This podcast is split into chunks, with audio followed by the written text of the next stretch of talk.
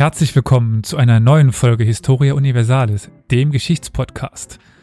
Heute mit einer sehr andächtigen Folge vielleicht. Zumindest könnte man das äh, annehmen, wenn man etwas sich mit dieser Thematik beschäftigt, zumindest oberflächlich. Wie es tatsächlich aussah, werden wir wahrscheinlich nie sagen können, aber zumindest können wir uns heute Gedanken dazu machen. Bevor ich aber die Expertin für heute vorstelle, ganz kurz die anderen wollte ich dann noch davor ins Boot nehmen. Wir haben nämlich heute den Flo. Hallo. Den Carol. Amen. Also guten Tag. So. Und die Victoria. Guten Abend. Aber heute ganz herzlich willkommen, die Expertin für die heutige Folge. Wir sind nämlich heute nicht unter uns. Wir haben Alessandra Boost dabei, wissenschaftliche Mitarbeiterin hier an der Kirchen- und Theologiegeschichte. Und ja, herzlich willkommen. Hallo, Dankeschön.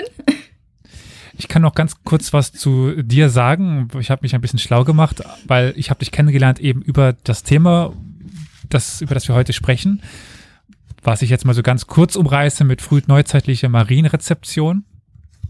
Jedenfalls auf deiner Seite steht noch, was ich sehr interessant fand, ähm, Ruanda nach dem Genozid. Zu Ruanda hat dieser Podcast auch eine kleine Beziehung in der Form von mir, dass ich den Völkermord in Ruanda schon immer sehr interessant fand, insofern man so etwas interessant finden kann und auch schon äh, eine Live-Veranstaltung dazu gemacht habe. Was sich aber auch herumtreibt, ist die Kirchengeschichte, das, die Theologiegeschichte, ist dein äh, Lehrstuhl, also das passt schon ganz gut, des Mittelalters und der frühen Neuzeit, aber auch die Frauen- und die Geschlechterforschung. Da sind wir dann ja auch heute so ein bisschen unterwegs. Und genau. dein momentanes Dissertationsprojekt ist ja die Mystik im italienischen Frauenkonvent. Genau. Also zu, zu Ruanda noch. Ähm, hm. Ich ähm, kann da nur empfehlen, ähm, die Frau Katharina Peetz, Dr. Katharina Peetz. Ähm, ich war bei ihr Mitarbeiterin in einem sehr interessanten Projekt auch zum Thema ähm, Versöhnung nach dem Genozid. Und ähm, jeder, der sich dafür interessiert, auf jeden Fall kann sich gerne mal mhm. damit befassen und mit der Arbeit von Frau Peetz. Ja, danke für den Tipp. Auch Ihr Name ist mir schon hier begegnet, dementsprechend kann ich dem nur zustimmen. Heute aber, wie gesagt, nicht Ruanda das Thema, sondern frühneuzeitliche Marienrezeption. Ich denke, um da mal in das Thema hineinstarten zu können, wäre der historische Hintergrund ganz interessant. Bei Theologie Geschichte hat die Geschichte ja auch einen kleinen Anteil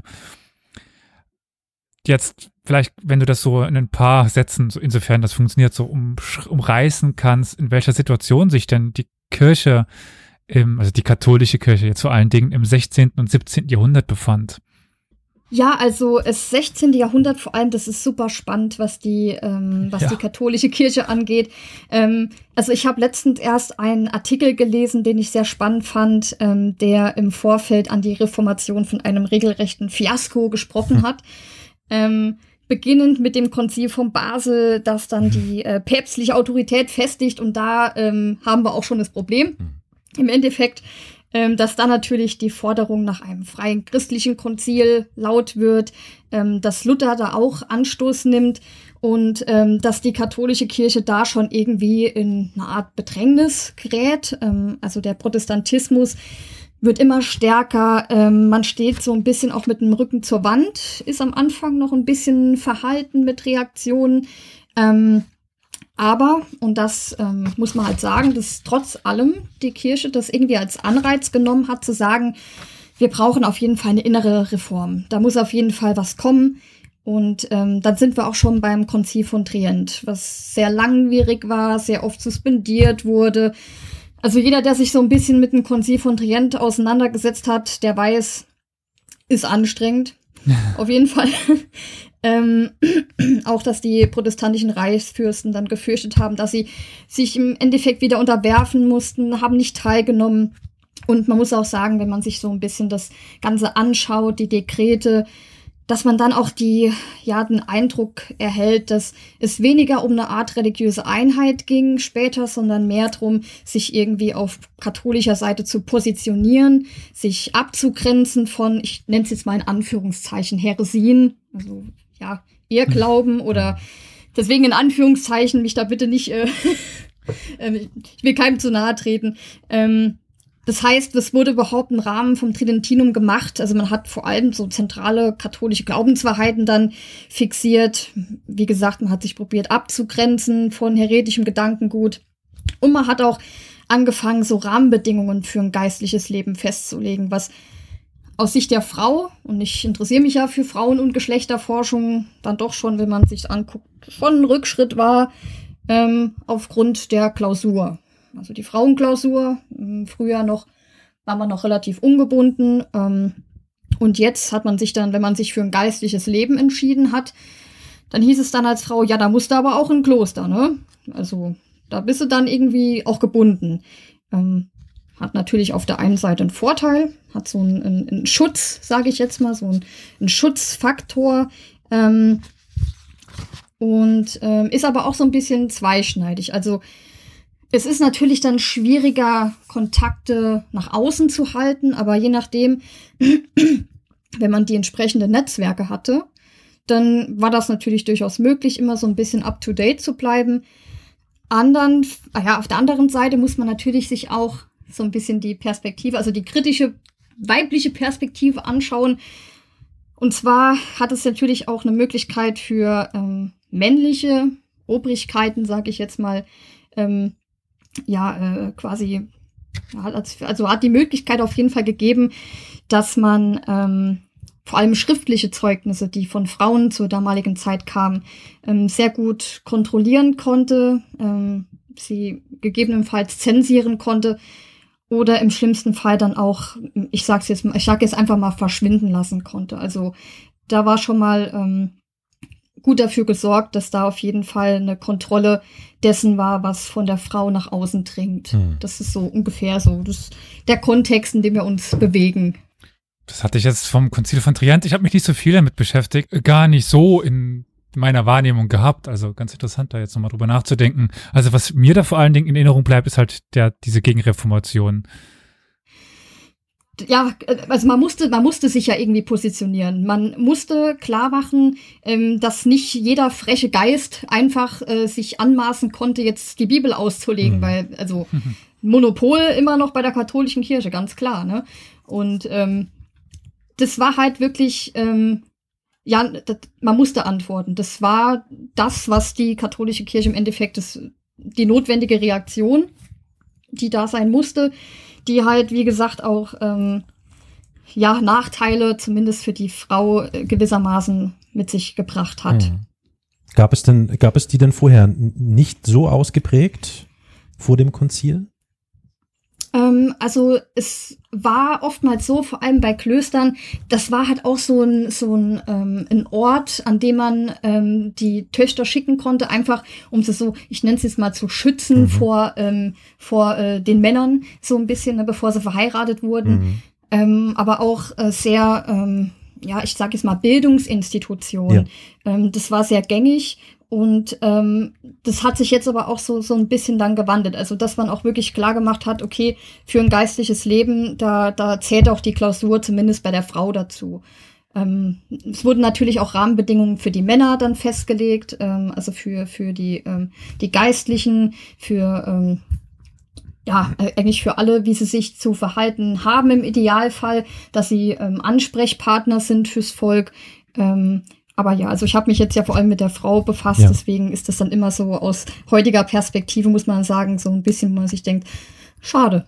Mhm, okay, interessant.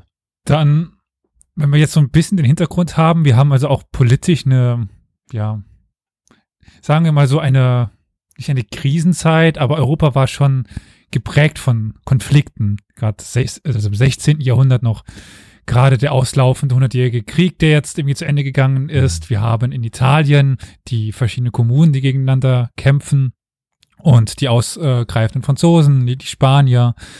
Also, Auseinandersetzungen, äh, beginnende. Mhm. Ja. Also es hat auf jeden Fall, es war ein sehr wildes Zeitalter. Ähm, ja. genau. Jetzt befindest du dich ja vor allen Dingen im italienischen Kontext, wo Trient als italienische Stadt ja nochmal wunderbar reinpasst. Und ich meine, es ist nicht weit bis nach Rom, äh, bis zum Papst. Und ähm, die wichtigsten Bischofsstädte liegen ja auch in Italien. Ich weiß nicht mal ganz genau, aber im Mittelalter kriege ich das noch ein bisschen zusammen, dass irgendwie zwei Drittel aller äh, Bischofs, also aller Kardinäle auch Italiener waren. Ich weiß nicht, zu der Zeit wahrscheinlich auch immer noch so. Also Italien als theologisches Zentrum auch sehr wichtig.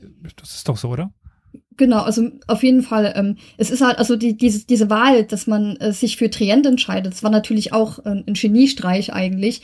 Ähm, man war, äh, es ist natürlich aus, aus dem heutigen Italien, hat damals aber noch zum Deutschen Reich gezählt. Das heißt, mhm. es war sogar ein christliches Konzil auf deutschem Boden, ähm, war aber sehr nah halt auch an Rom. Das heißt, die Verbindungswege waren da sehr kurz.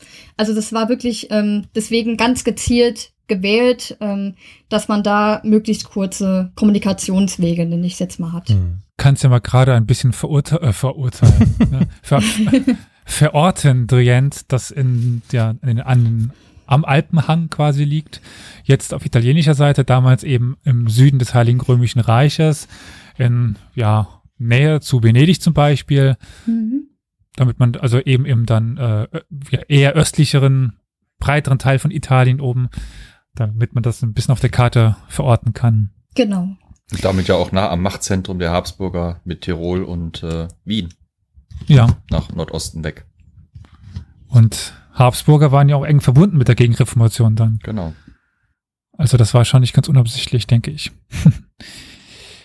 Jetzt nimmt innerhalb von deiner Arbeit die, also wir sagten ja heute, die Marienrezeption jetzt die heilige Jungfrau Maria, wie man sie auch jetzt nennen möchte, welche Rolle nimmt die denn innerhalb des katholischen Glaubens ein? Ich selber, ich meine, ich habe die Geschichte schon mal im Podcast hier erzählt. Ich dachte ja bis vor ein paar Wochen, ich sei nicht in der Kirche.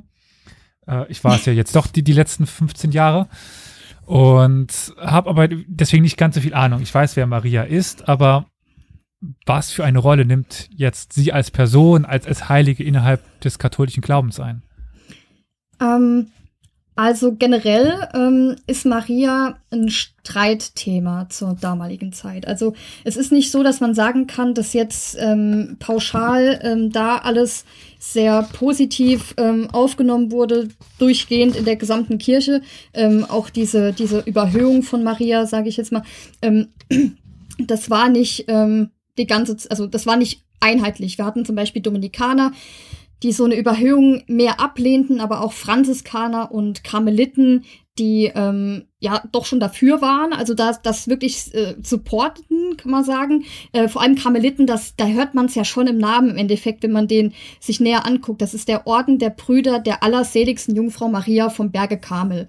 Also da ist es ja schon drin, dass die natürlich Supporter waren dafür, dass Maria einen hohen Stellenwert hat. Das, ja, das ist dann quasi ähm, selbsterklärend. Ähm, was halt jetzt spannend ist in der Zeit, ist, ähm, wenn man sich konkret anschaut, wie die Rolle Marias im, aus der Perspektive von weiblichen Geistlichen ist.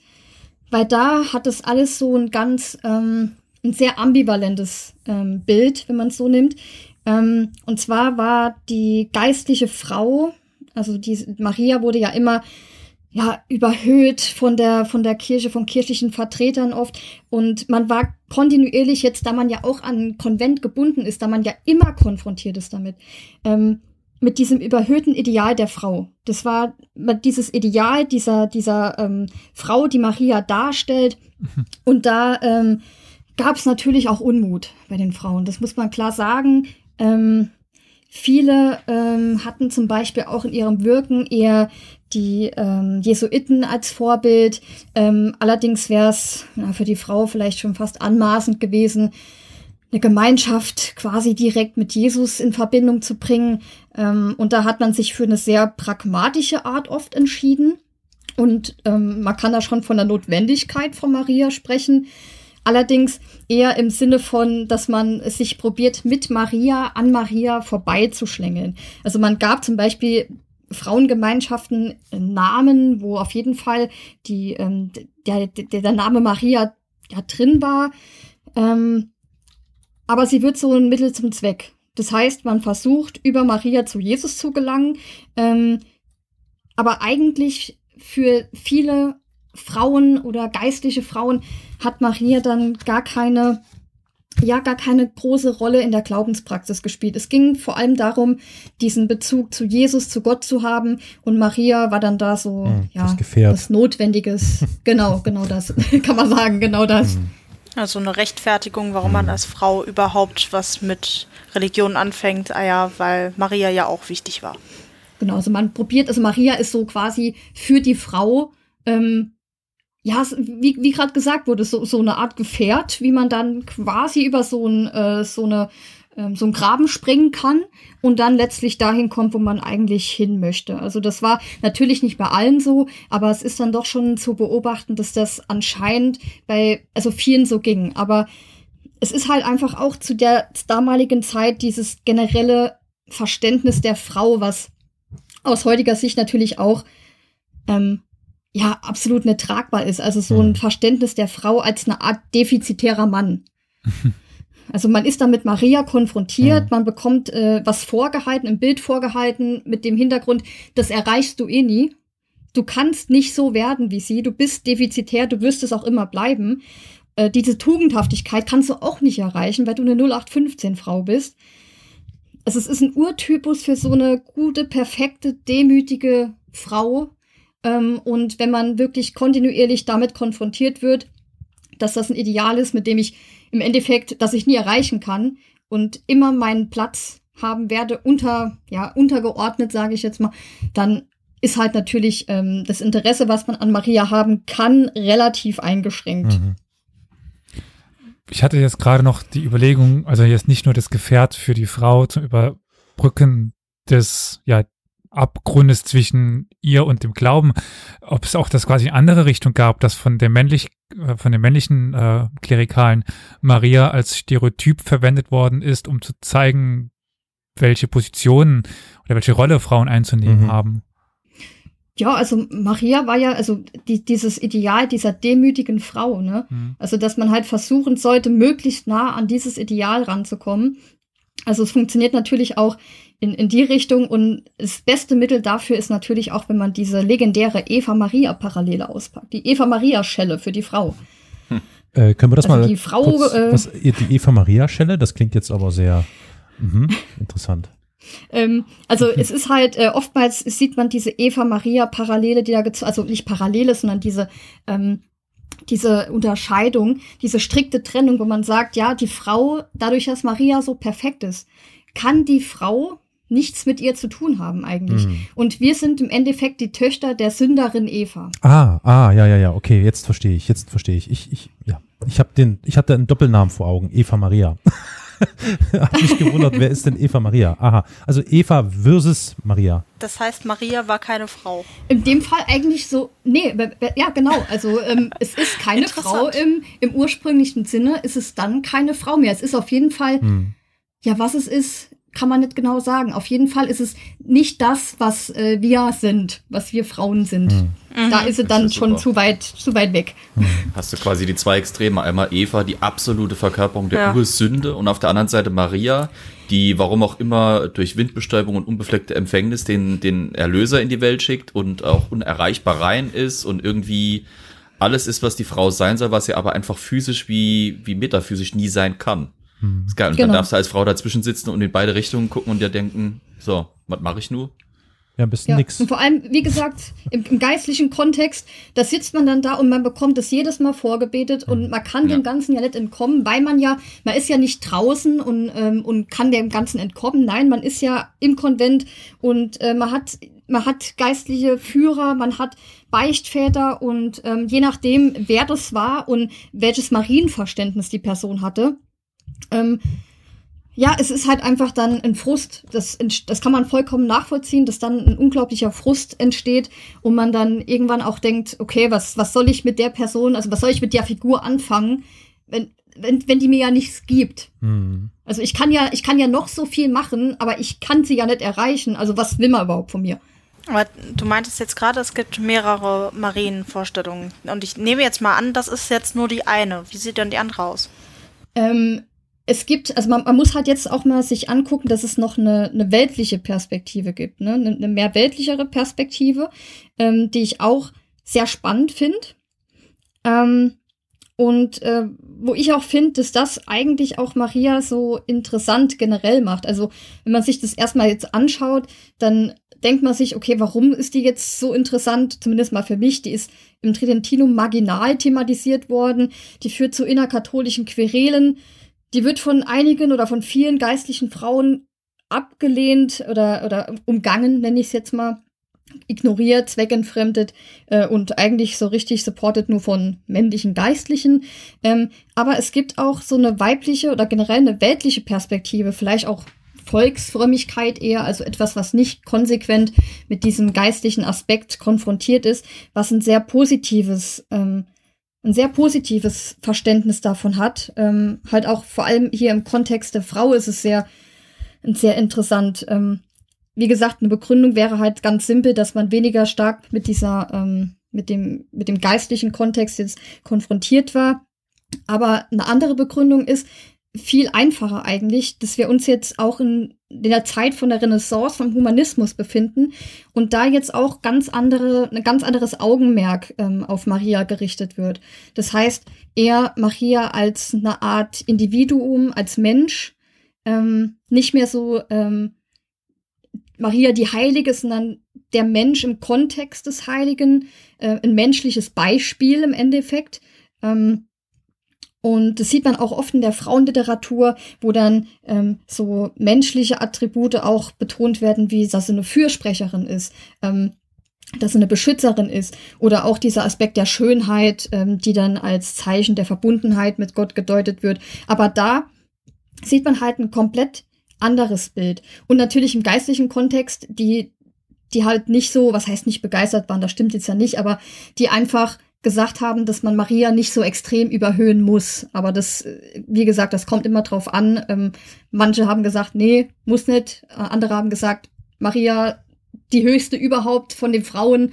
Ähm, deswegen, innerkatholisch war da absolut keine einheitliche Linie mehr zu finden. Aber es war auch nicht das erste Mal, dass Maria quasi so ein bisschen aus dem, aus dem Wandschrank geholt wurde, um sie so ein bisschen zu überhöhen, oder? Ich erinnere mich nämlich noch aus dem Kunstunterricht an diese Phase des Marienkultes im Mittelalter. Das heißt, mhm. das war ja schon mal irgendwie so, dass die im Trend lag, um es mal so krass auszudrücken. Ja, genau. Also Mittelalter, da hatten wir das auch öfters, dass diese Überhöhung ähm, sogar recht gängig war. Ähm, ich erinnere mich auch immer noch, wir hatten das auch im Kunstunterricht, da mussten wir viele Marienbilder auch äh, oder Darstellungen generell auch analysieren noch. Ähm, das, das ist halt, ja, genau, im Mittelalter, im ausgehenden Mittelalter, das war, das war typisch. Das war typisch. Und erst danach so, ja, mit, mit dem 16. Jahrhundert, wo es dann langsam in die Renaissance und Humanismus geht, wurde es zumindest mal im, im weltlichen Kontext ähm, mehr Maria als Mensch, als menschlicher Zugang, nicht mehr ähm, nicht mehr entfremdet, sage ich jetzt, sondern sie ist eine Identifikationsfigur plötzlich. Hm. Ne? Also sie ist, sie ist ähm, eine Frau unter den Frauen. Ähm, oder sie tritt zum Beispiel auch als Marta Dolorosa auf, also als eine Art leidende Mutter. Das ist was, womit man sich verbinden, also ja, identifizieren kann als Mensch. Äh, eine Mutter, die um ihr Kind trauert. Ähm, das macht sie greifbar, das ähm, macht sie nicht mehr so, so abgeschottet vom, vom Menschen und sie wird wirklich vermenschlicht in der Zeit. Und das ist auch was, was sehr Spannendes, dass wir da auch wieder diesen, also quasi von dieser gängigen Überhöhung dann irgendwie zum Menschlichen und dann, wenn wir aber wieder zurückgeht, dann nach dem Tridentinum wieder so eine Art Entmenschlichung haben, zumindest im geistlichen Kontext. Da müssen wir auch unterscheiden. Spielte da, wenn ich das mal fragen darf, spielte da die Hinwendung hin zu anderen ähm, Heiligen irgendwie eine Rolle, um das, also gewissermaßen, um da so eine, so eine Nivellierung hinzubekommen? Also ich habe jetzt gerade so vor Augen das Stichwort Frauenmystik, ja, so dass man, also dieser direkte Kontakt, und das ist ja, wenn ich mich nicht ganz täusche, ich hoffe, ich sage jetzt keinen Käse, aber Frauenmystik muss ja in den Augen der katholischen Kirche äh, schon wirklich Häresie gewesen sein? Äh, Also äh, Mystik ist halt immer so, eine, Ja. so ein ganz Mhm, heikles mhm. Thema. Ne? also ähm, entweder man, es war göttliche äh, Eingebung oder es war dämonische Besessenheit. es war so eine 50-50 Chance. Ja. Entweder ähm, hatte man Glück und man hatte die richtigen Supporter vielleicht an der Seite oder man hatte Pech und ähm, was dann passiert ist, kann man sich, ähm, denke ich mal, ganz gut vorstellen. Ähm, es gab Frauen, die wurden dann jetzt nicht unbedingt umgebracht, aber die wurden dann zum Beispiel, solange wie das ganze Verfahren von der Inquisition dann gedauert hat, in, in eine Art ähm, ja, Hausarrest gesteckt, der dann teilweise, also wir reden hier jetzt nicht über ein paar Monate, wir reden dann von Jahren. Ähm, das waren dann auch vor allem Frauen, die ähm, aus einem niederen Stand kamen. Ähm, ich habe mich ja vor allem mit einer Mystikerin befasst, die aus einer Adelsfamilie kam. Das heißt, die hatte auch Kontakte zu den Medicis und demnach auch die richtigen Supporter.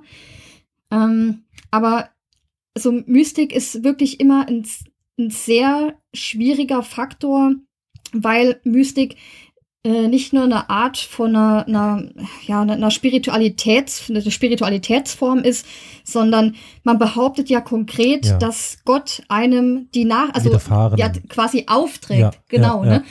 Dass er einem widerfährt, dass er aufträgt, man soll etwas ähm, mitteilen. Mhm. Und ähm, das heißt, dass Mystiker und Mystikerinnen Kritikerinnen auch waren. Ähm, und das ist halt wirklich extrem gefährlich. Mhm. Das ist extrem gefährlich, aber der Vorteil auch hier nochmal der Klausur ist, man kann das dann als Mann ganz gut kontrollieren, was rauskommt und was nicht Mhm. rauskommt Ja, klar.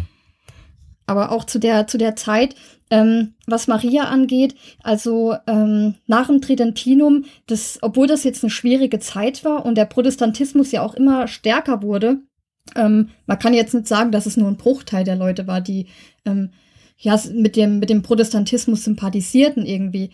Ähm, aber trotzdem hat es irgendwie dazu geführt, dass ähm, der katholische Glaube irgendwie noch mal so ein bisschen erstarkt ist. Und hei die Heiligenverehrung ist sowas, was, was richtig in, ja, in, in, in äh, wie soll ich das sagen, ein Kennzeichen vom katholischen Glauben ist. Ja. Also man hat diese Heiligenverehrung und zu Heiligenverehrung gehört unmissverständlich auch die Marienverehrung Mhm. dazu. Und deswegen führt das Tridentinum letztlich dazu, dass ähm, auch wieder so Marienkulte langsam oder oder vermehrt entstehen und auch die Mystik wurde zu der Zeit auch wieder so ein, hat auch wieder so einen Push erfahren Mhm. in der Zeit. Also es war schon ziemlich spannend, was eigentlich die Auswirkungen dann waren, wo man am Anfang denkt, wie kann das passieren? Aber wahrscheinlich ein ziemlicher Spagat, der da der Kirche abverlangt war. Auf, auf jeden Das, Fall. Das äh, war, das, das ist immer so die Frage dann auch, ähm, wie weit geht man mit dem, was andere sagen? Ja. Ähm, ist das noch konform oder muss man dann irgendwann als Kirche auch dann drosseln und sagen, okay, also jetzt haben wir einen Punkt erreicht, wo wir ein bisschen übertreiben mit der heiligen Verehrung. Ähm, die, die Protestanten hatten das ja in der Form abgelehnt. Also die Prinzipien der Protestanten ist ja, sind ja, ist ja klar. Also wir haben da Solus Christus, ne? also wir haben dann nicht noch andere, die dann verehrt werden sollen. Ähm, wir haben Sola Scriptura zum Beispiel. Ähm, und deswegen ist auch Maria so schwierig. Ähm, wir haben dieses Sola Scriptura-Prinzip und da ist die Frage, ähm, ja, aber was steht denn eigentlich in der Bibel über Maria? Mhm. Und wenn man sich das mal anguckt, da findet man gar nicht so viel. Also Maria ist ja nicht das Augenmerk der Bibel. Es ist ja ihr, also des, des Neuen Testaments vor allem. Es ist ja ihr Sohn, der da ähm, ja die Hauptrolle hat. Maria ist wird erwähnt, aber auch nicht wirklich detailliert. Und da ist es halt so spannend, weil Maria und das sieht man auch wieder, dass Maria so ein, ein Zeichen für oder so ein Symbol für den Katholizismus ist. Maria ist eine Traditionsfigur.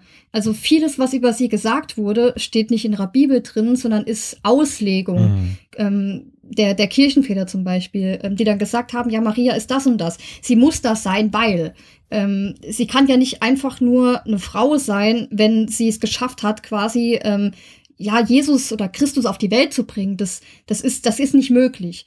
Ähm, und ja, das ist, ist halt schon, schon spannend, wie das dann auch so also man, man kann dann, wenn man sich halt anguckt, die, vier Prinzipien der, ähm, des Protestantismus, kann man halt schon ähm, verstehen, äh, warum die dann sagen, okay, das mit Maria ist vielleicht nicht in Gänze, mit paar Sachen waren sie ähm, einverstanden, aber so gänzlich ist, ist das halt ein bisschen zu viel. Äh, Das heißt, die, die Figur Maria, ist die in irgendeiner Art, irgendeiner Art und Weise, wie soll ich sagen, also mich würde interessieren, ist, handelt es sich hier wirklich nur um eine imaginäre Figur oder gibt es vielleicht sogar Hinweise, dass es hier eine Ableitung von einer real existierenden Person gegeben hat? Etwas in dieser Art? Ah, die gibt's, ähm, also bestimmt, es gibt ja auch die historische Jesusforschung. Eben, genau, ja, daran Ähm, dachte ich jetzt auch, ja, ja. Hm. Genau, also da ist ja auch ähm, lange Zeit sehr viel gemacht worden und ähm, mit, de mit der habe ich mich jetzt noch gar nicht ähm, so extrem befasst. Ich weiß nicht, wie da momentan Hm. Der Stand der Dinge ist, ob man sich immer noch wild streitet ähm, oder über was man sich streitet. Aber wenn man über die ähm, Leben Jesu Forschung spricht, dann ähm, bleibt natürlich auch nicht aus, dass man an einem gewissen Punkt dann auch bei Maria ankommt. Hm. Weil irgendwo muss er ja herkommen. Na klar. Ja, deshalb. Meine Gedanken gehen jetzt eher in eine andere Richtung.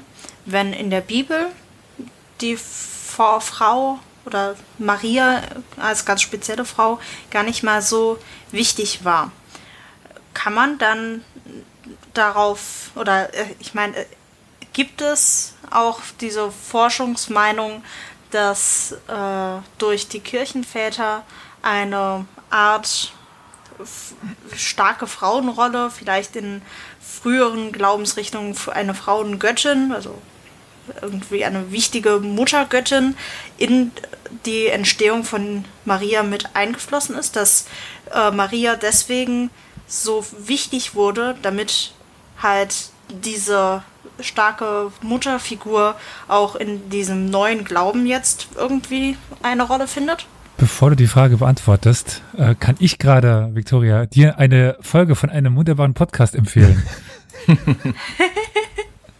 äh, heißt zufälligerweise Historia Universalis und ist am 24. Dezember letzten Jahres rausgekommen, wo es Okay. um, ja, nicht explizit die Person Maria ging, aber um so ein bisschen die Hintergründe der starken Frauengestalt im Alten und Neuen Testament. Aber bevor ich da nochmal kurz was wiederhole, äh, Al- Alessandra, wenn du noch kurz was dazu sagen möchtest. Also ich finde die Frage extrem spannend. Ähm, in der Form habe ich mich damit noch gar nicht befasst, muss ich, ähm, muss ich sagen. Ähm, allerdings habe ich ähm, vor kurzem eine, ähm, ja, einen Workshop ähm, so ein bisschen begleitet, nenne ich es jetzt mal. Ähm, nicht durchgehend, aber so ein bisschen begleitet. Und da ging es auch um Verbindungen äh, Maria mit, ähm, mit alten Gottheiten. Ähm, ob das bei den Kirchenvätern eine Rolle gespielt hat, das kann ich ähm, momentan nicht, nicht genau sagen.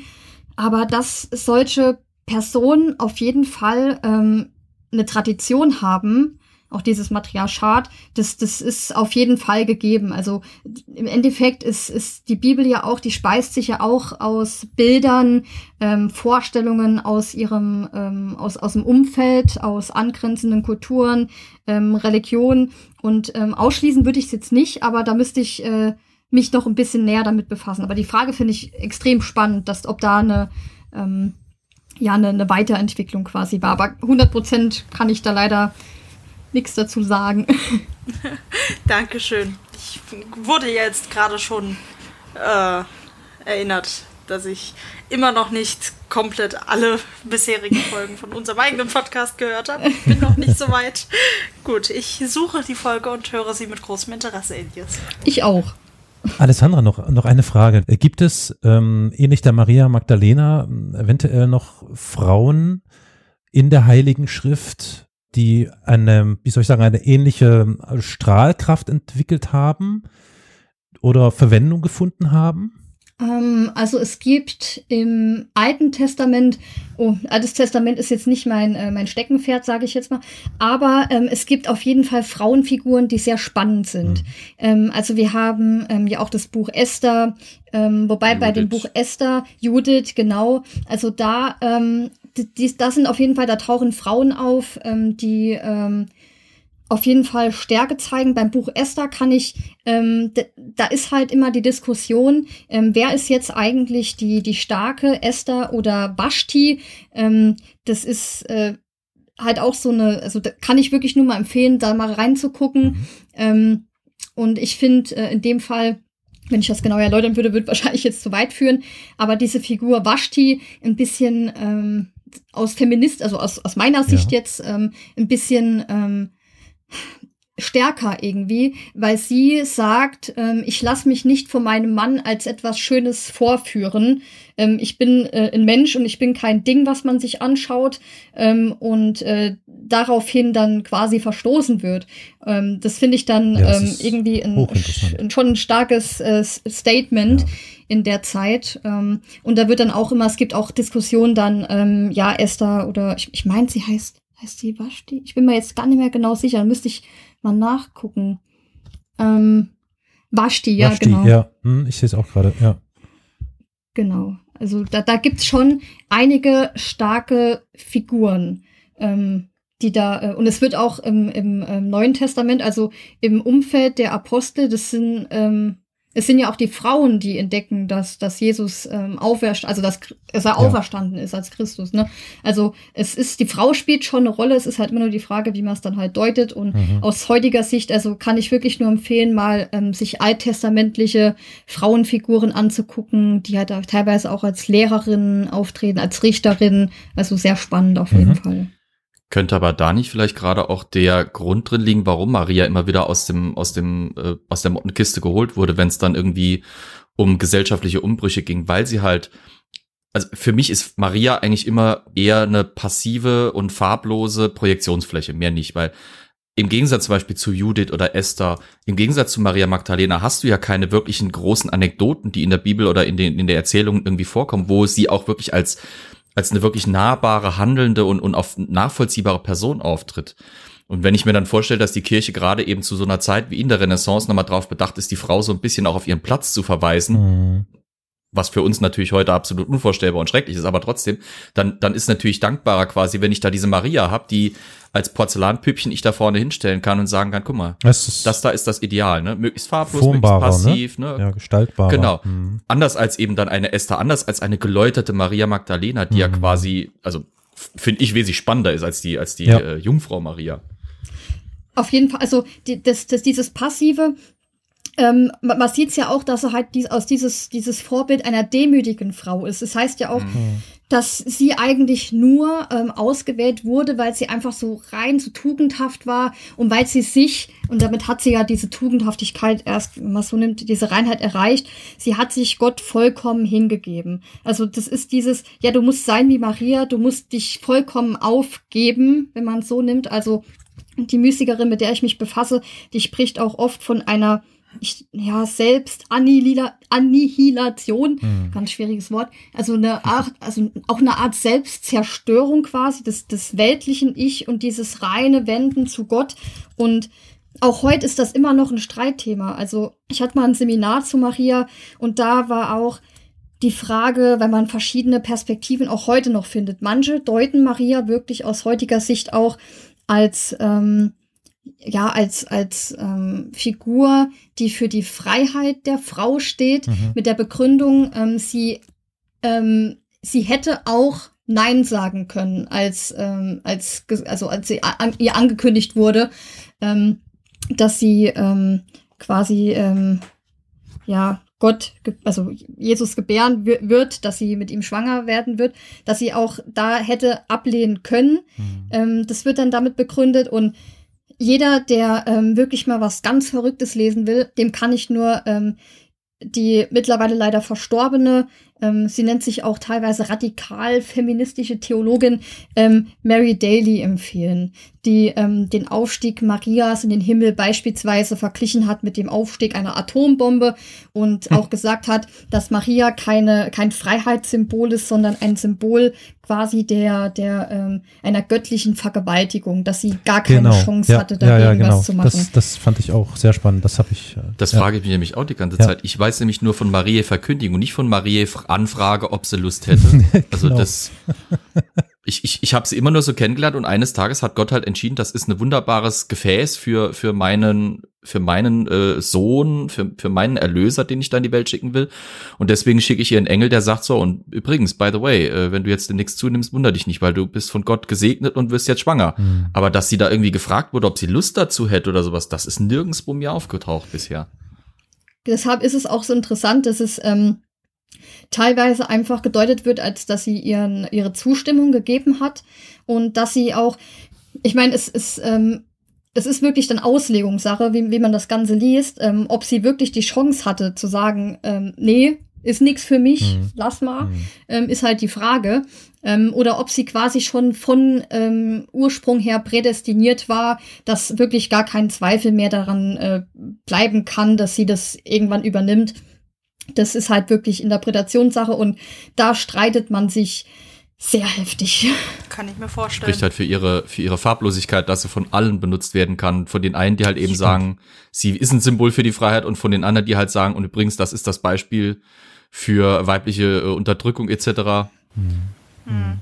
Und es gibt aber heute auch, muss man sagen, ähm, diese Aktion Maria 2.0. Ja, richtig. Das ist auch spannend, dass man da Maria äh, nimmt und sagt, dass das ähm, stellvertretend für die Frau heute ist und für die Forderung, ähm, wir wollen mehr Macht in der Kirche, ähm, was dann irgendwie auch dazu passt, dass Maria ja auch wirklich einen gewissen Stellenwert im, im katholischen Glauben hat, ähm, dass man sagt, wir wollen mehr, mehr Macht in der Kirche, wir wollen mehr, äh, mehr machen können. Ähm, in der katholischen Kirche und dann auch wirklich konsequent sagt, so, und wir treten jetzt erstmal äh, gewisse Zeit lang zurück und ihr könnt gucken, wie er klarkommt, weil Frauen übernehmen ja schon viele Ämter, kirchliche Ämter nenne ich es jetzt mal, aber nichts, was jetzt im Bereich Priester oder so wäre. Ne? Aber ähm, es ist schon so, dass viele Kommunen auch oder ja, das äh, lokale ähm, Kirchengemeinden ja doch schon ähm, ja, dass, dass Frauen da eine große Rolle spielen. Und dann fordert man das halt. Und dann sagt man Maria 2.0. Das fand, fand ich halt auch ganz spannend, dass man, dass man ähm, Maria hier dann wieder als, äh, als Symbol nimmt für wir wollen mehr als das, was wir momentan haben. Hm. Was sind denn die, was sind denn eigentlich so die schlagenden Argumente, warum Frauen keine Priesterin werden können? Ich erinnere mich da nämlich nur an eine Diskussion, die ich mal gesehen habe, die in England stattgefunden hat, wo dann Anne Whitcomb, die äh, äh, dann irgendwann ja von Protestantismus äh, äh, zum Katholizismus, zum Erzkatholizismus übergetreten ist und gesagt hat, ja, also ich kann mir äh, vorstellen, wenn da vorne ein Mann steht, dass der die Verkörperung Jesu ist, aber wenn da da vorne eine Frau steht, dann geht das natürlich nicht und das ist dann schon Ach Grund so. genug. Was, was sind denn eigentlich die Argumente, warum Frauen keine Priester werden können. Und war vielleicht Maria dann quasi sozusagen für die für die ganzen Jahrhunderte, bis halt jetzt die Frauen sich nicht mehr gefallen ließen, so ein bisschen die Nebelkerze, so nach dem Motto, hört auf euch zu beschweren, guck mal, ihr habt doch da die Maria, der könnt ihr doch nacheifern und äh, da braucht er keine Priester werden oder so. Also was die genauen Argumente sind, ähm, also irgendwann ähm, muss ich, das ist eine ewige Diskussion, die ist also wirklich auch als, als Frau in der katholischen Kirche irgendwann oh, wie soll ich das sagen, eine gewissermaßen ermüdend, sage ich mhm, mal. Mm. Ähm, weil, ähm, also es ist halt immer so eine Sache, so ganz nachvollziehen kann man es halt nicht, aber äh, das ist eine Diskussion, jo. Ich glaube, dass. Oh Gott. Da könnten wir, nee, da könnten wir uns jetzt, also ja. vor allem, ich, ich bin ja so eine alte Feministin, ne? Also da, da kann man sich, glaube ich, jetzt echt da könnten wir uns auf, äh, auf einen langen Kaffee, auf eine ganze ja, Kanne treffen und äh, würden uns dann immer noch drüber. Ich sag mal so, eigentlich kein Problem. Unser Podcast ist da, da hat da viel Zeit. Aber ich höre schon, du bist auch entsprechend, wie soll ich sagen, angespannt, weil diese Frage wahrscheinlich ganz oft immer wieder Thema ist und immer wieder wird von allen Seiten äh, irgendein ich sage jetzt mal in Klammern Pseudo, Klammer zu, Argument gebracht und dagegen und hin und her und hm, hm, hm, ja, also es ist schon. Ich kann mir da vorstellen, dass du da auch sehr oft ja gefragt wirst, genau. so wie du, du bezeichnest dich als Feministin, aber beschäftigst dich dann mit der katholischen Kirche, was das passt doch gar ja, das nicht. Passt, also ich finde, das passt ja, das, so diametral gegenüber. Das, das ja. ist genau das, was, was das ist, das ist wirklich so ein Ding, was man sehr oft ähm, zu hören bekommt, ja, du hast doch eigentlich gar nichts zu sagen in der Kirche. Und so, ja, ich bin ja auch nicht in der Kirche, ich bin ja Theologin, ne? ich mhm. betreibe ja eine Wissenschaft. Mhm. Und ich bin ja, ähm, ich bin ähm, jetzt äh, nicht so, dass ich jetzt irgendwie mich drum reisen würde, ein kirchliches Amt zu begleiten. Ähm, es ist, ist halt einfach nur eine Diskussion, wo man sich dann irgendwann auch denkt, in, also in welchem Jahrhundert leben wir denn ja. jetzt? Ja. Und ähm, das ist wirklich eine Fragestellung, die, die ermüdend ist, genauso wie andere mhm. Fragestellungen, ähm, ja, die, wo man dann da sitzt und probiert zu verstehen ähm, und dann auf der anderen Seite denkt, oh, befasse mich lieber mit meinem Thema. Ja, aber Alessandra, warte mal ganz kurz. Du hast dich für das Studium der Theologie entschieden. Also ja. Also das ist ja, das ist ja ähm, eine Entscheidung für genau das, für die Auseinandersetzung mit genau solchen Fragen. Nee, war jetzt eher, ich habe so ein bisschen versucht zu pieksen, weil die Frage war ganz am Anfang, als Elias so nett war und dich vorgestellt hat und so ein bisschen deine Vita wiedergegeben hat. Mich, ich, ich kenne verhältnismäßig wenige Menschen, die sich für ein Studium der Theologie entscheiden. Ich finde aber die Beweggründe, warum man sich dafür entscheidet, sehr, sehr spannend und sehr interessant. Denn Theologie ist etwas, äh, das, äh, ich glaube, da explodiert einem der Kopf oder das Gehirn oder so. Also zumindest mir als, als quasi Betrachter von der Seitenlinie aus kommt das so vor.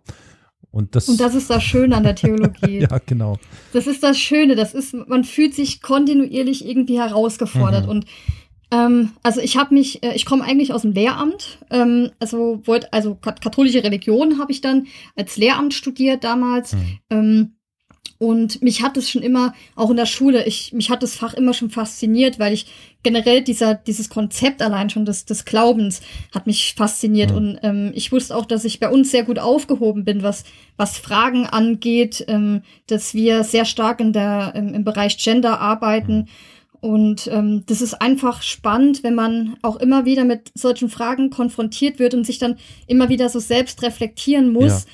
Und das ist auch das, was ich immer auch sage, was für die Religionslehrer so wichtig ist, dass man halt denkt, dass man selbstständig denkt, dass man in, auch eigentlich wie im Tridentinum, dass man eine Position beziehen kann. Man muss für sich selbst eine Position finden und ich finde, das eine schließt das andere nicht aus. Also man kann ähm, man kann äh, ein guter Christ sein, man muss kein guter Katholik sein. Mhm. Ähm, es, es ist einfach, man muss sich mit, mit Dingen auseinandersetzen, Dingen, die heute unglaublich wichtig sind, ähm, mit denen man auch vor allem in der Schule ähm, mit jungen Leuten konfrontiert wird. Und es ist halt unabdingbar, dass man sich immer wieder auf dem Laufenden hält und manche Sachen, ähm, natürlich wird man auch mit Vorurteilen irgendwie mal ja, so ein bisschen ähm, ja. angeschaut. Also, ja, betet ihr die ganze Zeit? Nee, ich ähm, bin jetzt nicht da und bete die ganze Zeit, sondern es ist wirklich ein wissenschaftliches Studium. Mhm. Wo man sich das anschaut. Man nimmt den Glauben wirklich auseinander. Deswegen gibt es ja auch verschiedene Teildisziplinen. Wir haben die systematische Theologie, die auch um die Rechtfertigung ähm, des, des Glaubens geht. Ja. Die Ökumene, also wie man zusammenarbeiten kann. Die biblische, wo man sich wirklich ganz genau anschaut, wie verschiedene, wie, wie die Bibel entstanden ist, ähm, was, was die was die, die Symbole bedeuten und die historische Theologie. Das ist alles, ja. das sind alles so Teildisziplinen. Das, ähm, das darf man nicht immer so pauschal sagen, ach Gott, die beten da die ganze ja, nee, Zeit. Nee, nee wir ja. beten nicht die ganze Zeit. Und aber es ist halt, ich finde es einfach so spannend, dass man ähm, sich einfach immer mit neuen Themen befassen muss, wenn man ähm, auf dem Laufenden bleiben will. Und das ist immer schön, wenn man dann auch ein paar Diskussionen führen kann. Und, ähm, ja, das, das ist gut. Ja. Ich finde, das ist das, das total Interessante und aber auch so, wie soll ich es nennen, das Ambivalente an der Theologie. Es gibt nie nie richtige oder absolute Antworten. Das ist, das ist so verrückt. Genau. Also das ist so widersprüchlich einerseits. Das ist das aber, Gute an den Geisteswissenschaften. Ja, ja. Da gibt es genau. nirgendwo eine eindeutige Antwort. Aber ist nicht genau das doch das, was das Ganze auch irgendwie ein bisschen entzaubert? Ich meine, ich selber bin A, protestantisch getauft, B, nicht wirklich gläubig. Ich habe aber eine diebische Freude daran, hm. seit ich mal auf einer katholischen äh, Privatschule leiden musste, äh, äh, andere Leute hinsichtlich ihres Glaubens zu piesacken, mit, mit Fragen, mit kritischen Einwürfen etc. pp. Für mich klingt das halt alles so auf der einen Seite als ja, natürlich, Glaube als Faszination, aber sobald man sich doch tiefer gehen damit beschäftigt und dann eben auf diese diversen Unzulänglichkeiten, auf diese diversen Widersprüchlichkeiten stößt, die ja durch diesen menschlichen Aspekt in diesem ansonsten ja göttlichen oder scheinbar göttlichen Konstrukt sind, ist das, wirkt das nicht entzaubernd? Wirkt das nicht den Glauben auch entkräftigend? Gute, ja, ich gute Frage. nee, das ist ja gut. Das ist ja gut. Herausforderung ist immer gut. Ähm, also für, für mich irgendwie, für mich persönlich irgendwie nicht. Also ich finde die Herausforderung einfach das Spannende an dem Glauben und auch das, das, das Gute, dass halt nicht immer alles so Ne? Es gibt, wie eben schon gesagt wurde, es gibt halt keine ja. Pauschalantwort auf alles. Und das finde ich halt äh, immer, immer sehr, sehr ähm, schön. hm. sehr schön. Und ich, ich diskutiere auch, ich muss ganz ehrlich sagen, ich diskutiere auch sehr gern mit sehr gläubigen Leuten. ähm, und hinterfrage mal verschiedene Sachen, wie ähm, da gab es auch mal eine ganz interessante Diskussion. Ja, wenn man, wenn man gläubig ist, dann muss man ja in die Kirche gehen. Okay, und für, was ist Gott für dich? Ja, der ist omnipräsent und omnipotent. Mhm. Also der ist omnipräsent und ich muss in die Kirche gehen. Mhm. Was?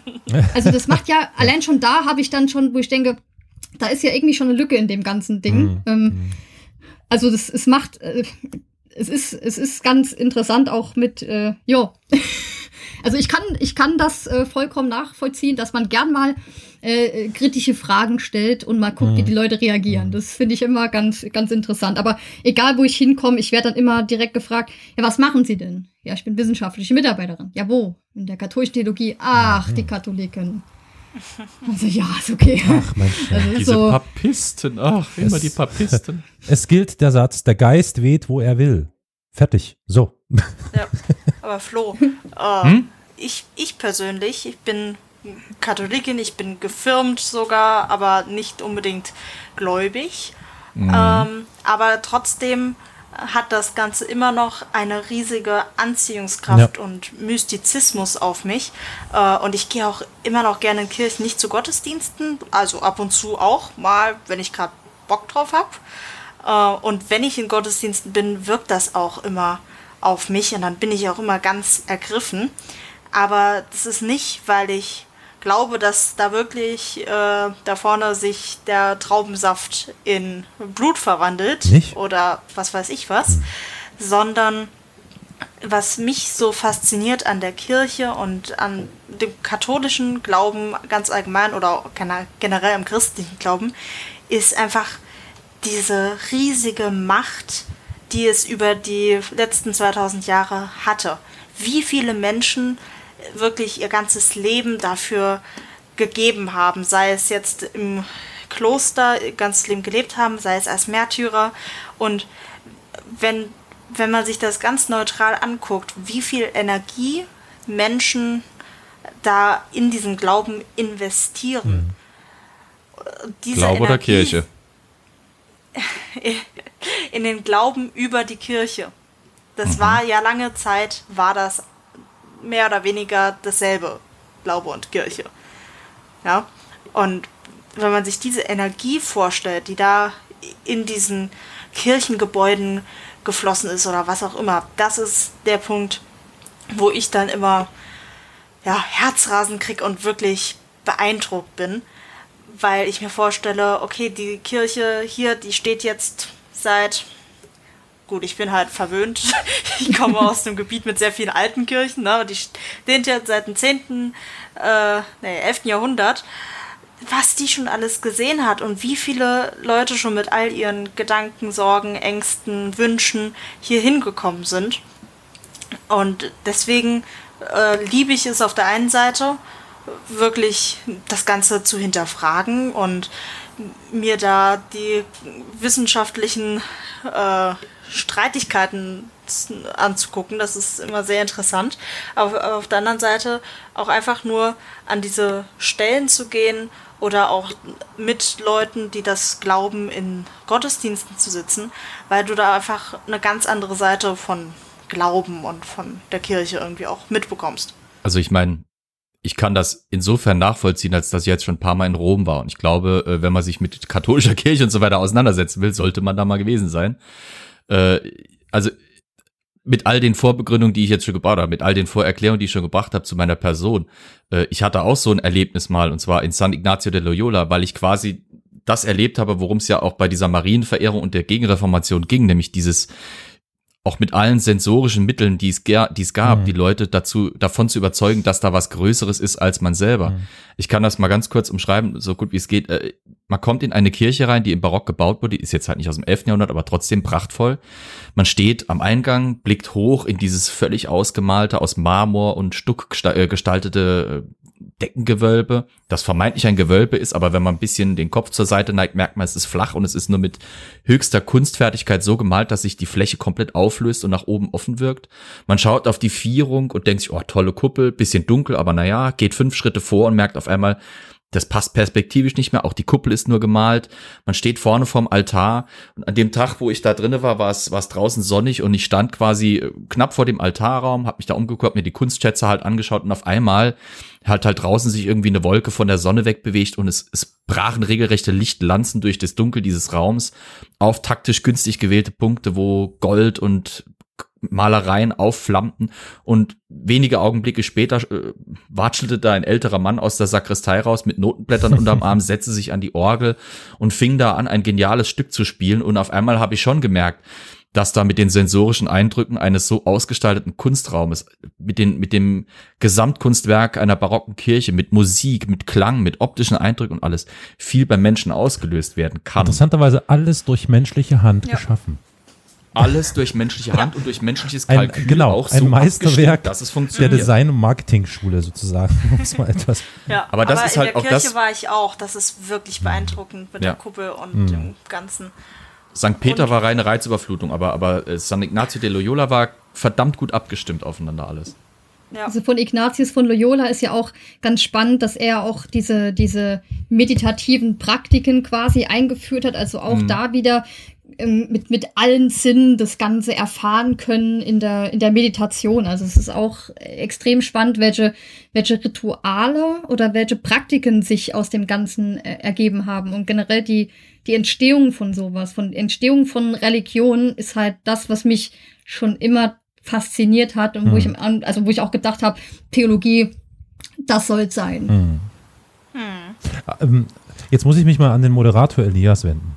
Elias, du hast vor gefühlt einer halben Stunde, hattest du angesetzt, dann bin ich dir leider dazwischen gegrätscht und seitdem bist du nicht zu Wort gekommen. Du hattest nämlich Luft geholt, aber ich weiß nicht genau, wo du hin wolltest. Denkst du, ich weiß noch? Okay, gut. Es hätte ja sein können, dass du vielleicht jetzt wirklich nochmal nach der Magdalena Paci oder Pazzi oder wie sie heißt, äh, fragen wolltest oder irgend sowas in der Art? äh, nein, das wäre jetzt die Überleitung, weil die erwähnte Mystikerin Mhm. eben, ich nehme mal an, dass äh, Alessandro, dass du die Maria Maddalena de Pazzi damit meintest, oder? Ja, genau. Mhm. Also wenn ihr wollt, wenn ihr jetzt keine Fragen mehr dazu habt, können wir jetzt gerne zu diesem dann Fragen dritten Punkt gibt's überleiten. Tausende, aber das. Ich merke schon. Aber vielleicht äh, können wir das ja dann anschließen und jetzt Ja. erstmal zu eben dieser Frauenmystikerin übergehen, die jetzt ja schon teilweise angeklungen ist, aber ja, hin zur Frage, wer ist das denn jetzt überhaupt?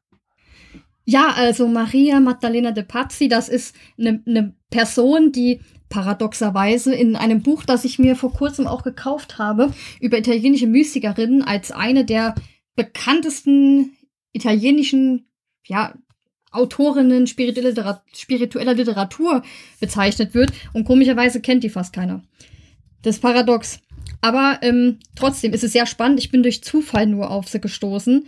Ähm, und zwar, äh, kommt vielleicht ganz kurz zu ihr als Person. Sie wurde 1566 geboren unter dem Namen Katharina de Pazzi. Sie stammt wirklich auf die, aus dieser legendären Pazzi-Familie, die ähm, einen Anschlag auf die Medicis Mhm. verübt hat. Das war zu der Zeit aber alles wieder ne, vergeben und vergessen, Ja. alles gut. Ähm, und diesen Namen Maria Magdalena hat sie natürlich erst nach ihrem Klostereintritt gewählt. Das ist ja was Gängiges, was man macht. Das heißt, man legt dann seinen weltlichen Namen ab und nimmt dann so eine Art ähm, geistlichen Namen an, wenn man ins Kloster eintritt. Ähm, als Kind hatte sie schon ähm, ja Erfahrungen mit ähm, ja der, der ich nenne es mal die geistliche Welt. Ähm, sie wurde ähm, von Jesuiten betreut. Das waren Beichtväter ihrer Familie früher, ähm, auch so spirituelle Führer. Ähm, und sie entschied sich dann später für ähm, den Eintritt in einen Karmelitenorden in Florenz. Und zwar hieß der Santa Maria ähm, degli äh, Angeli, also die heilige Maria von den Engeln. Da ist auch schon der Name Maria dann so ein kleiner Hint. Ähm, kann dann auch so ein bisschen Hinweis geben, warum sie da so äh, im Marienglauben drin war. Ähm, oder man das zumindest vermuten kann. Ähm, sie war vertraut mit jesuitischen Praktiken, ne? also auch mit Ignatius von Loyola. Das waren alles Namen, die ihr bekannt waren. Ähm, auch andere Mystikerinnen, wie zum Beispiel Teresa von, äh, von Avila, die Karmelitin eigentlich zur damaligen Zeit. Ähm, oder auch äh, Katharina von Siena. Das waren alles so Sachen, Mhm. mit denen sie durchaus vertraut war. Ähm, und später wurde sie dann eben als eine Mystikerin verehrt, wobei Mystik ja oftmals, also wenn man jemanden ähm, sagt, ja, ich befasse mich mit der Mystik, mhm. dann kommt meistens, ach, das ist doch diese Esoterik. Mhm. So, ja, äh, nee, hatten wir eben schon drüber gesprochen, mhm. dass es jetzt in, in, nicht in die Richtung geht, sondern dass es wirklich im christlichen Kontext ähm, entstanden ist. Ähm, wobei, ja, ganz bekannte Beispiele sind, wie eben schon gesagt, Theresa von Avila, Meister Eckhart hat man vielleicht schon ja. mal gehört, Johannes vom Kreuz, mhm. Katharina von Siena, das sind so die Mystiker, die man auf jeden Fall schon mal gehört hat. Und Maria Maddalena de Pazzi, die ist eher so, ähm, ja, die ist wirklich nur durch Zufall mir in die Hände gefallen, durch eine ähm, Doktorandin, die sich ebenfalls, wenn ich mich nicht täusche, mit einer äh, Karmeliterin befasst. Und die hat sie mal erwähnt in einem Brief. Und habe ich gedacht, ah, guck mal da, mhm. schaue ich mir mal an. War total spannend dann, ähm, was sie so ähm, sagt, was, was ihr Augenmerk ist, weil sie, man merkt halt in ihrem Hauptanliegen, dass sie einfach eine Mystikerin ist. Sie ist halt eine Kritikerin. Ähm, und zwar hat sie eine Schrift, also gibt es eine Schrift von ihr, die heißt Renovazione della Chiesa, also die Erneuerung der Kirche. Mhm. Und da hat sie auch so diese Aufbruchstimmung des, mhm. oder dieses, dieser Geist des Tridentinums, der lebt da richtig drin. Also sie muss auf jeden Fall vom Tridentinum gewusst haben, ähm, auch das, was, was, ähm, was da intendiert war. Die hatten auch Kontakt zu Carlo Borromeo, der ja auch da sehr involviert war. Ähm, und sie wollte einfach, sie hat gesehen, was das Problem ist ähm, zur damaligen Zeit. Also sie hat gesehen, okay, geistliche Stände, da gibt es einen moralischen Verfall. Ähm, man wendet sich vom Kern des Glaubens, von der Liebe Gottes ab. Ähm, Unzucht, Geiz, Gier, muss man, glaube ich, mhm. nicht sagen. Ähm, Missachtung der Gelübde, Keuschheit, Gehorsam, Armut, das war alles, was ja, was, was, äh, was, wovon sie wusste, dass es existiert mhm. und wo sie sagt, nee, das geht nicht, das können wir so nicht machen. Und aber auch da, wo sie war, in diesem Konvent, die stehen oder die, die standen in sehr engem, sehr enger Verbindung mit kirchenreformatorischen Denken, wie ähm, zum Beispiel Savonarola oder wie eben schon erwähnt, Borromeo, der da sehr aktiv war und aber diese Schrift, die war schon extrem provokant. Also da hätte man, da musste man aufpassen und da hat man sich dafür entschieden, weil da war noch ein Briefkorpus dabei. Und da hat man die einzige richtige Entscheidung getroffen, hat gesagt, der Briefkorpus erst, wenn sie heilig gesprochen ist. Mhm. Das ist sonst zu gefährlich und da hatten sie definitiv recht, weil der, dieser Briefkorpus, der enthält zum Beispiel Briefe an den Erzbischof von Florenz, damals auch ein Medici, ähm, und an Papst Sixtus den Fünften. Und da erläutert sie denen, wie ein guter Hirte zu sein hat. Oh. Also ein Papst. Man sagt wow. ein Papst, was ein guter Hirte ist. Also ja, Entschuldigung. Ja. Ne? Ähm, die Briefe wurden an, die, an diese, also es wurden noch mehr Kardinäle, wurden auch angeschrieben. Wobei das natürlich nicht abgeschickt wurde. Hm. Also von den Jesuiten als ihre Beichtväter, das wäre ja, das, das wäre Wahnsinn gewesen, die wegzuschicken. Was allerdings interessant ist, ähm, es wurden Briefe durchaus verschickt, allerdings Briefe an Frauen in anderen Konventen zum Beispiel. Ach, Denn von denen hat sie nämlich auch ein Antwortschreiben. Es gibt auch äh, Ach, Katharina de Ricci, meine ich, heißt sie. Ähm, das ist eine Mystikerin in der Nähe äh, von Prato, müsste das sein ähm, hat zur gleichen Zeit gelebt, schon ein bisschen älter zu der Zeit. Und von ihr hat sie auch ein Antwortschreiben erhalten. Und wie war die Reaktion? Und sie war in ihrem Schreiben, also äh, De Pazzi war sehr euphorisch auch, und aber das Antwortschreiben war sehr ernüchternd. Mhm. Also ähm, es war dann, ich weiß nicht, man war anscheinend von diesem extremen Eifer hm, weniger begeistert. Auf jeden Fall konnte sie ähm, die Frau nicht unbedingt für sich gewinnen, aber es ist halt schon spannend, auch hier wieder die Klausur, Sachen an Frauen verschickt man dann. Mhm. Aber die Sachen an die Männer halt dann natürlich nicht. Aber es ist halt natürlich sehr provokant gewesen, ne? Dann einfach zu sagen, ja, gut, die Hirte ist so und so, Papst, ja. ne? Weißt du Bescheid. Erinnert mich ein bisschen an Hildegard von Bing, die ja, das genau, ja. mit äh, Kaiser Barbarossa gemacht hat. Unter anderem. Und auch an verschiedene Erzbischöfe. ja, diverse. Und das konnte bei De Pazzi halt ganz gut kontrolliert mhm. werden jetzt, weil ne, das ging dann immer so über dieses ähm, Kontrollmedium des Mannes und dann guckt man drüber und sagt, nö. Also auch generell ihre Schriften, die wurden ja nicht einfach so für ähm, richtig erklärt. Da hat man dann schon drüber geguckt. Ähm, anscheinend allerdings, das hatte ich, also mehrere Quellen haben jetzt auch geschrieben, dass da nur recht marginal drüber geschaut wurde aber dass halt einige Anmerkungen waren, aber dass man sich dann äh, einig war, dass ähm, das inhaltlich nicht dem katholischen Glauben widerspricht und man deshalb auch keinen großen Aufstand machen mhm. sollte. Aber sie war eine einfache, aber, einfache Schwester in dem Konvent, aber keine Äbtissin oder sowas jetzt, ne? Sie war, sie war eine einfache Schwester. Also da. Ähm, wie, jo, wie sah das, das dann eben dann, für, die, für die ähm, Äbtissinnen aus, die ja auch als, als Klostervorsteherinnen Macht hatten und nach außen ja auch agieren konnten? Hatten die wenigstens noch ein bisschen Freiheit oder wurden die dann in dieser Zeit ziemlich auf Linie gebracht, zwangsweise? Das kann ich jetzt gar nicht genau beantworten. Ähm, ich denke mal, äh, auch wenn sie vielleicht ein bisschen mehr Einfluss hatten, aber dass, dass da nicht, nicht extrem viele Unterschiede gemacht wurden. Mhm. Aber da müsste ich jetzt noch mal genau nachschauen. Auf jeden Fall war es bei ihr dann doch schon so, dass, also ihr Vorteil war wirklich, dass sie Connections hatte, dass sie ein gutes Netzwerk hatte ja. und ähm, dass sie halt auch den, die Möglichkeit hatte, wenn sie besucht wurde oder auch sie hat ja auch Schriftkontakt mit anderen gehabt, Briefkontakt. Ähm, da kann man sich natürlich auch ein bisschen, ein bisschen austauschen, zumindest, ohne dass man ja. jetzt den Konvent verlassen muss unbedingt.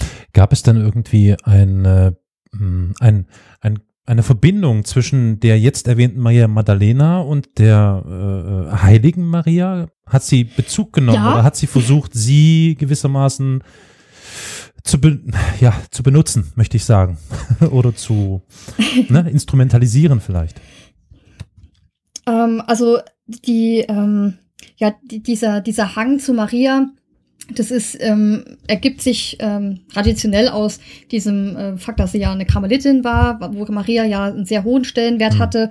Ähm, und auch dieser, dieser Konvent, der war ähm, auch was, was es Interieur angeht, wirklich durchdrungen von Mariensymbolen. Mhm. Das heißt, man konnte Maria eigentlich nicht entkommen.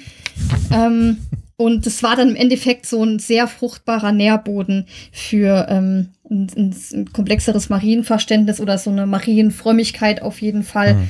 Ähm, es ist auch nicht so, dass man, man jetzt die, die Schriften anschaut, dass die Maria jetzt irgendwie in jedem Kapitel ihre Erwähnung findet. Das, das ist jetzt nicht so, aber es ist wirklich dann, wo sie zwischendurch dann plötzlich so extrem machtvoll auftritt. Mhm. Dass dann wirklich, ähm, also es wird ja immer gesagt, dass das dann in Ekstase diktiert wurde und dass dann wirklich so ein, so ein Überschwang ähm, ausgebrochen ist an ja, einer, einer, einer ähm, extrem Marienfrömmigkeit und sie wurde in den Himmel gelobt, mhm. etc. Also das war ähm, ja, auf jeden Fall ist es, ist es ganz spannend, aber ähm, ja, also das ist halt dieses, allein das Umfeld bei ihr ist, ist schon so, dass man, ja. also wenn man da an Maria vorbeigekommen ja. wäre, das wäre ähm, schon fast sehr stark. Ja. Dann haben wir also schon die Verbindung zwischen der Mystikerin äh, Maria Maddalena de Pazzi zur Marienverehrung. Gibt es, wenn ich jetzt da noch mal ein bisschen nachbohre, also gibt es ein Verständnis von Maria Maddalena de Pazzi, von Maria, was sich vielleicht abhebt von dem ihrer Zeit oder ähm, ja, was ist jetzt, gibt es etwas Besonderes noch, abseits dessen, was du jetzt erwähnt hast, an dem Verständnis von Maria, von Maria Maddalena de Pazzi? Also, ich habe ja eben drüber gesprochen, dass viele geistliche Frauen ein Problem mit Maria hatten. Ähm, und bei ihr ist es auffällig, dass sie offenbar, ähm, also ich muss immer sagen, dass ich es teilweise schwierig finde, hier von einer, von der Person ähm, Maria Maddalena de Pazzi zu sprechen, denn das ist ja, das, das sind ähm, Schriften, die ich von ihr überliefert habe. Deswegen sage ich immer von der Mystikerin de Pazzi.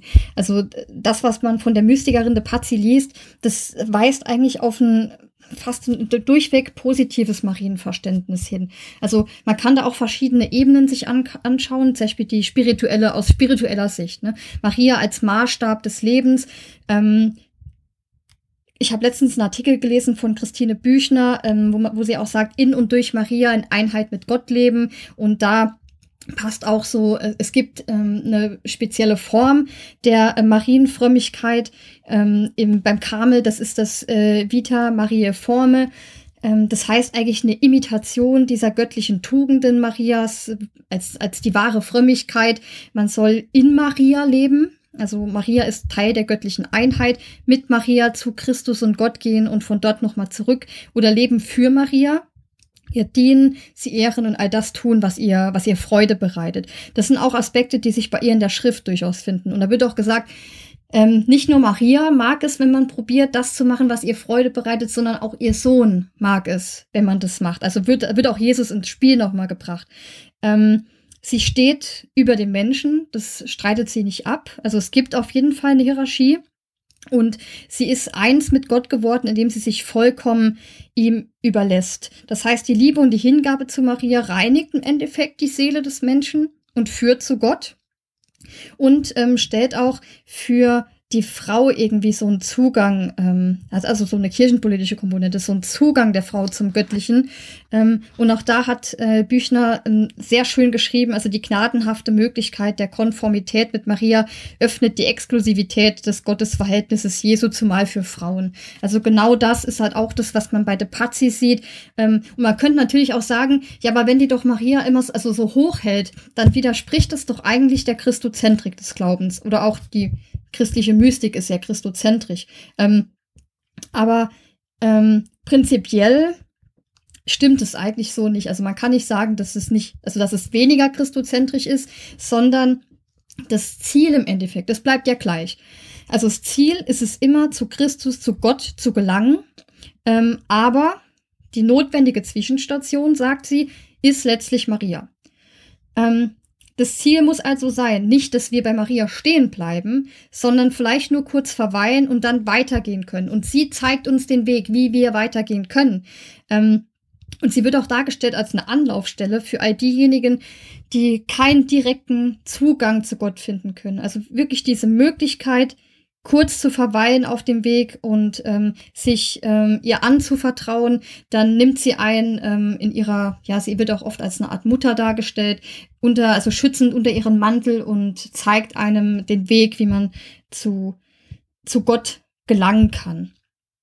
Ähm, und ähm, sie schafft auch irgendwie so einen Zugang für die geistliche Frau. Also dadurch ist dass es dieses negative Verständnis gab, hat sie es irgendwie geschafft, das in was Positives irgendwie umzuwandeln. Und da ist sie irgendwie Kind ihrer Zeit, finde ich. Und da sieht man auch, dass sie nicht nur geistlich ist, also nicht nur ein geistliches Verständnis hat, sondern dass sie sich durchaus auch bewusst war, in welcher Zeit sie lebt. Also wir haben dieses geistliche Gött Verständnis mit diesen göttlichen Attributen. Sie ist übergeordnet.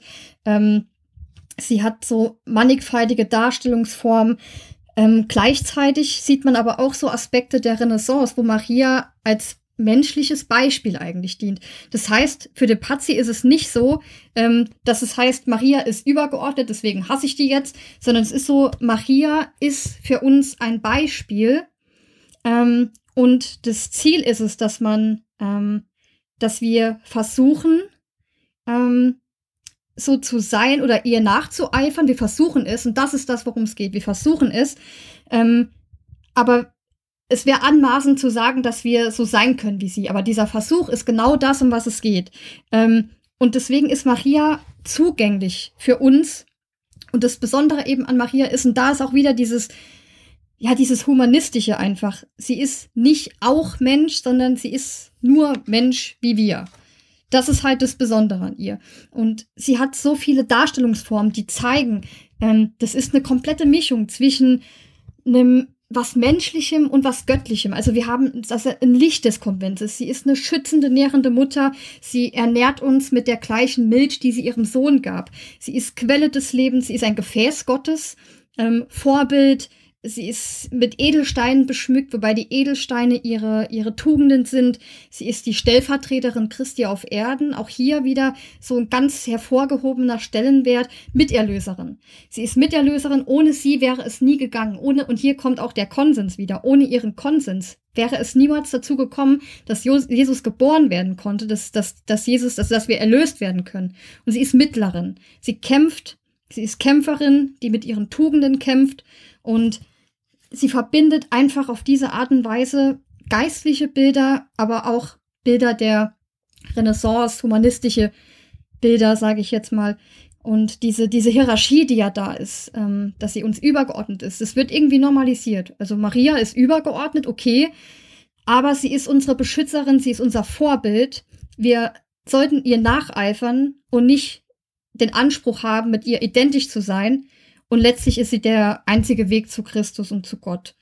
Das ist jetzt die eine Seite, wie man sie also wie sie sie deutet.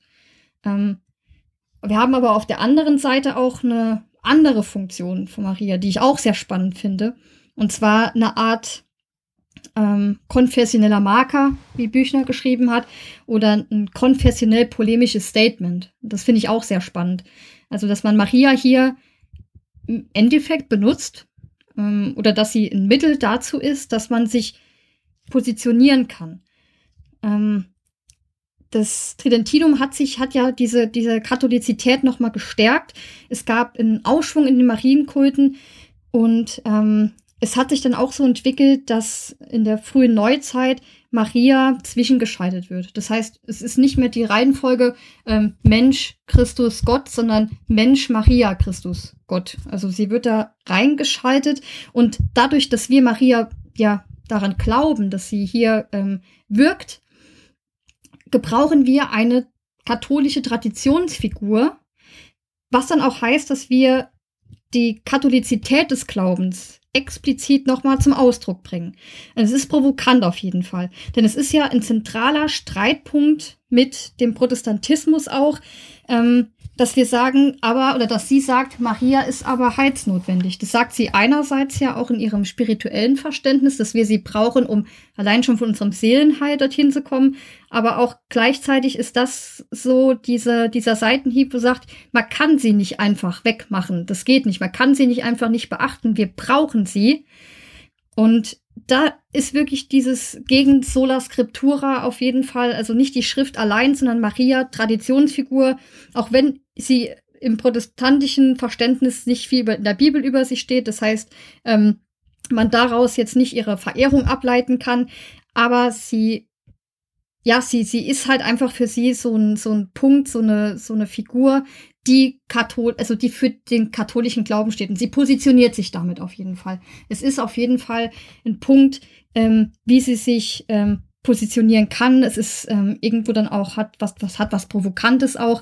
Und das sind so die verschiedenen Formen, wie sie ja Maria versteht, wie sie sie gebraucht. Ähm, in Anführungszeichen. Ich will jetzt nicht sagen unbedingt, also für ihre Zwecke gebraucht, aber einfach diese Notwendigkeit, ist dieses, dieser Begriff der Notwendigkeit Marias.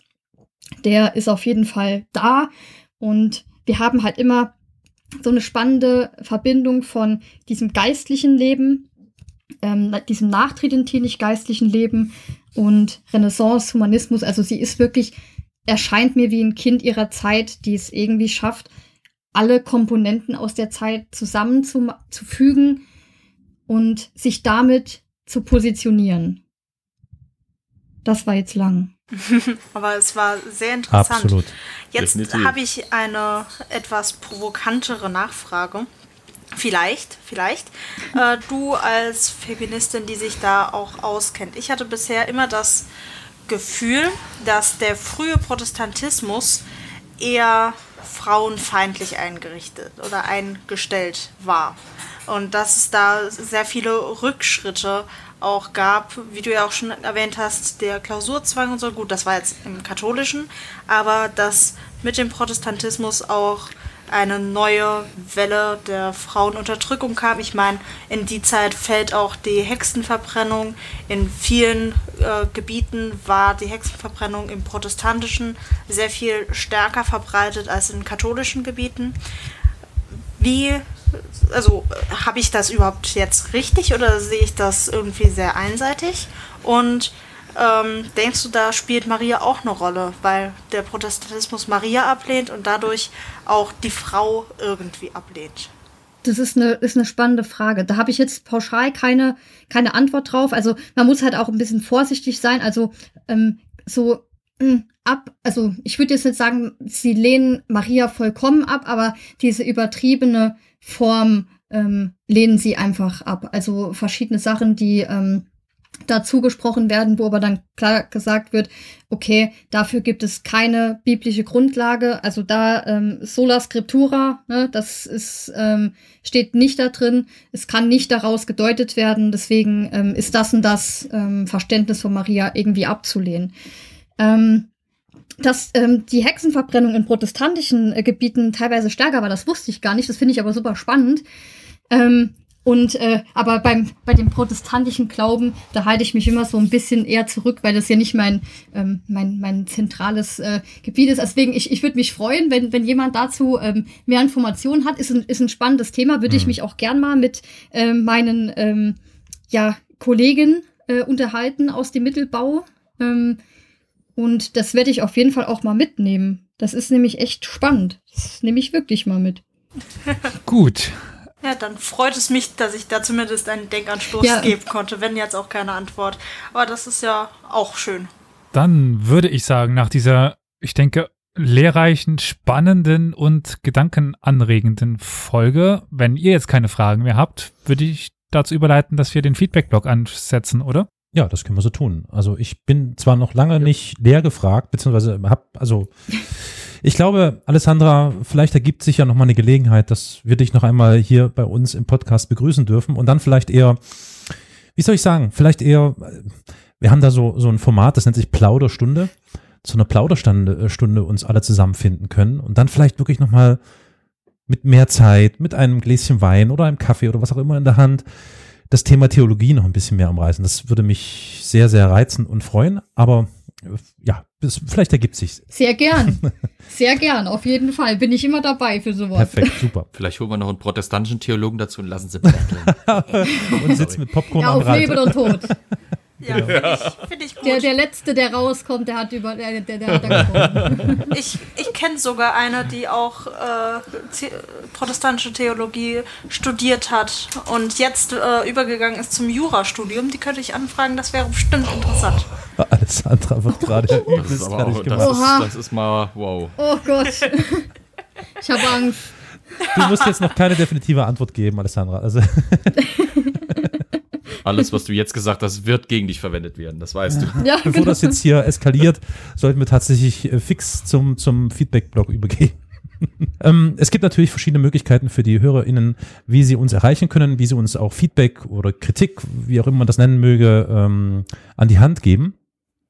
Hm. Ich frage wie immer heute mal die Victoria. Victoria, wie sind wir denn am besten per E-Mail erreichbar?